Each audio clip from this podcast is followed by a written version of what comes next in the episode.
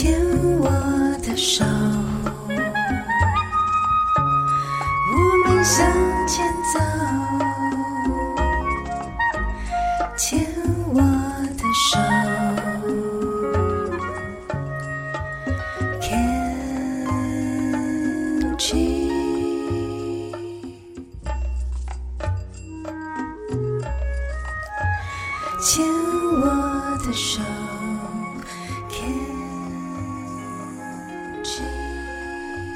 好，欢迎收听《牵手之声》看 Cheers 网络广播电台。您现在收听的节目是米娜哈哈记事本，我是主持人米娜，很开心在这个节目中遇到大家。如果您是第一次收听这个节目的听众朋友们，本节目播出的时间是七月十二号星期三的晚上十点到十一点，这个时段呢是由几个主持人轮流主持播出的，所以要知道我们下一次播出的时间，欢迎可以在牵手之声网络广播电台的粉丝专业或是官网上可以看到相关的讯息。我们回到今天的单元，米娜好朋友哦。米娜好朋友单元呢，米娜都会跟大家继续来聊聊天。除了聊聊疾病之外，我很常在米娜好朋友聊的就是育儿，这样很感谢就是牵手之声网络广播电台的朋友，就是陪伴米娜一起育儿。这个节目已经就是超过了三年吗？三年的时间，快要三年的时间了，超过三年。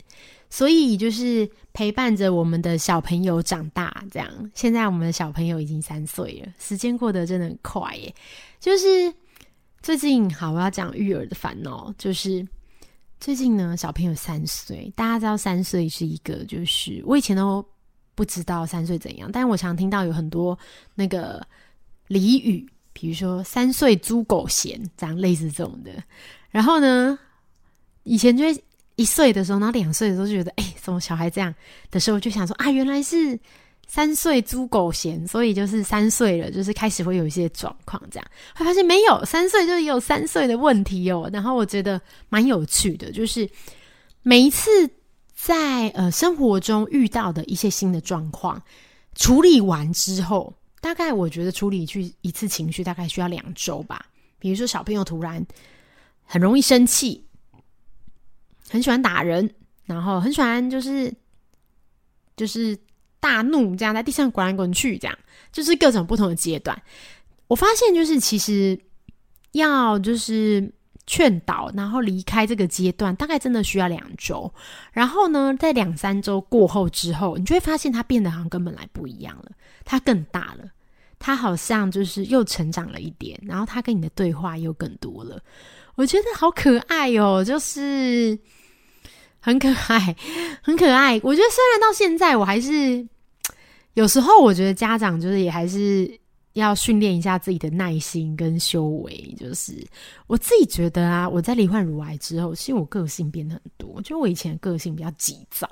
然后呢，你在得到乳癌之后，你有时候就会觉得啊，反正除了生病就是生命之外呀、其他真的都是小事，有什么好生气的？这样，所以我一段有一段时间变得非常的慈祥，就是。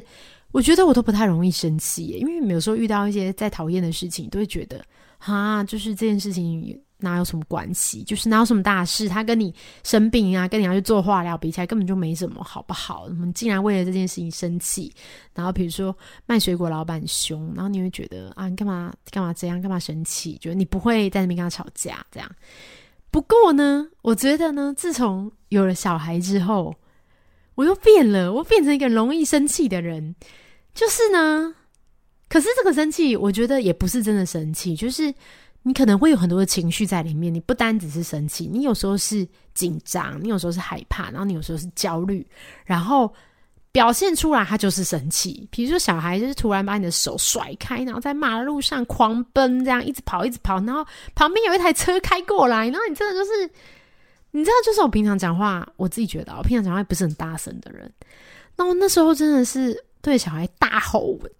站住！”这样子，诶，就是那种“快点回来”这样，就是很像电视上演这样，就是很难，因为他就是在路上跑啊，然后就是要被车撞到了，然后你就是要去救他，然后然后回来以后你就跟他讲，那他可能不一定可以接受嘛，因为小朋友就是。他需要很多时间消化这些讯息，他可能觉得为什么不行，然后你就要跟他讲，他可能也听不懂。我这两天有看到别人分享说，就是他在小朋友三岁之前，不不跟小孩生气，因为他知道小孩听不懂。然后呢，在三岁之后也不跟小孩生气，因为小朋友听得懂了，所以他从来都没有跟小孩生气过。我觉得这个人真的是太伟大了，就是这是我学习的目标，因为。我在 小孩三岁前就已经常常生气了。不过，因为我们现在还没三岁啦，快三岁，所以我是不是有机会在三岁后，就是可以变成一个不要生气的妈妈呢？是不是可以什么事情都用沟通的呢？因为就是小孩 就是有他人生。讲到这个，就是我也想分享一下，就是最近就是因为那个，我觉得人生的这个这个际遇啊，是蛮妙的，就是。我其实是一个很不喜欢英文的人。我从很小就学英文，从幼稚园甚至更小的时候，就是因为我们就是我爸妈是很重视我英文的，所以我们就上了很多英文课，然后跟很多外国老师做沟通。所以我小时候英文蛮好。但是呢，在进入国中之后，我就非常讨厌英文，因为我不喜欢这种就是要背诵的东西，因为我觉得英文就对话这样。所以呢，我英文就是变得很差，然后我就不喜欢英文，然后我就不喜欢念英文。可是呢，我发现一件事情，你就算不会念英文，你还是可以生活。就是我们之前就是呃，有时候不管是去旅游，或是因为就是我先生念书，或是我们工作关系，有时候不住在台湾的那一段时间，哎。我也在国外，就是不会英文，我也活下来了。因为我发现根本就不用不用学到很难的英文，就是你只是生活对话嘛，其实是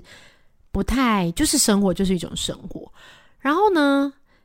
人生的这个就是是很妙的，就是后来反而是在我罹患乳癌之后，然后因为呃我们就是是在台湾年轻朋友协会，那本来就做很多疾病相关的分享，那其实开始会需要受邀去国外。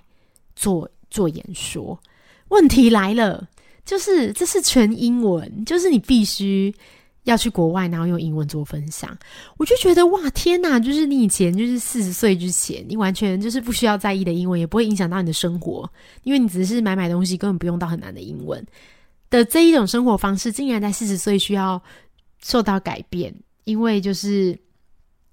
因为就是你反而因为工作的关系，然后要去接触英文，然后要用英文演说，所以我们最近就花很多时间。我跟那个 Maggie，就是我们社团的那个秘书长，社团协会的秘书长刚烈庆，我们俩就一直在学英文，这样子就跟很多就是一些外国的朋友做一些英文的对话。然后因为就是英文的对话，我们知道就是要呃越多，其实越多越好，所以我们会认识蛮多的新朋友。然后在这些新朋友里面，有一些是诶比较专业，就是比如说做翻译的工作人员啊这些。那有一些是学生，我们也会跟学生聊天。我们才发现，就是很多国外的学生跟台湾的这个学生的这个规划跟想法，真的有太不一样了。真的，我觉得在我小朋友三岁的时候，然后刚好我又遇到需要学英文而认识这些外国的年轻朋友的时候，我发现。给我的就是很大的启发哦。我们最近认识的这个朋友，最近在做就语言分享的朋友，他大概是十九岁而已，十九岁才大一。然后他拿了澳洲的一个奖学金，澳洲大学的奖学金是可以就是去呃亚洲的学校做实习，比如说他现在就在台大、台湾大学做实习，然后你只要联络到教授，然后教授愿意收你，就可以去实习，然后澳洲那边会支付你。这些奖学金的费用，这样可能是有一些补贴或住宿费这样。然后因为签证的关系，所以他每过一段，他没办法在同一个学校停留太久嘛，所以他就会想说：，诶，那离开台湾的时候，他要去哪？他可能就选择了下一个地方，也许是越南，也许是亚呃泰国亚洲的学校这样子，他可能要去泰国。然后你就会觉得，诶。跟我们想的不一样，在我们的想象，十九岁，我自己十九岁还是就是高中刚毕业，然后真的还是个小孩，就是嗷嗷待哺这样子，不像是现在的年轻人，就是他已经是已经去很多个国家，然后就直接在当地学不同的语言，然后他在这个之前，他也有在法国自己在法国学过法文，在一个法国的可能小城市。因为学语言不用在很大的城市嘛，你只要是在当地的其中一个城市，然后那个城镇的人很友善，你就可以学到很多东西。我觉得这给我很大的启发，哎，就是因为我们小朋友现在三岁，然后正在抽就是那个幼儿园。我们之前是上私立的，然后小朋友已经在念 A B C 啊，在念国字，最近还在念注音这样。在两岁的时候又有班，那现在三岁的时候，我们把它，我们有抽到就是非盈利，比较像是公立的幼儿园，想把它转过去，让他就是开心一下，这样。然后你就会觉得，我身边有很多家长，大家都很担心，就是说啊，你这样呃，比如说回家以后英文会不会念不够啊，或是呃，你其实会不会在学校念的不够，以后就输给别人了？但我觉得台湾的想法真的是比较狭隘一点，就是。你看国外的，就是学生，他们可能就也没有管那么多，也不用妈妈烦恼这个。你时间到了，他就愿意让小孩出去走一走，然后把语文学会，做想做的事。我觉得这个很不错诶，就是很开心在这个时候，在我养小孩的时候，然后有这个经经历啦，然后也是因为癌症，然后让我间接的得到这个。经历我觉得也很棒，所以一切都会有最好的安排。我们下次见喽，拜拜。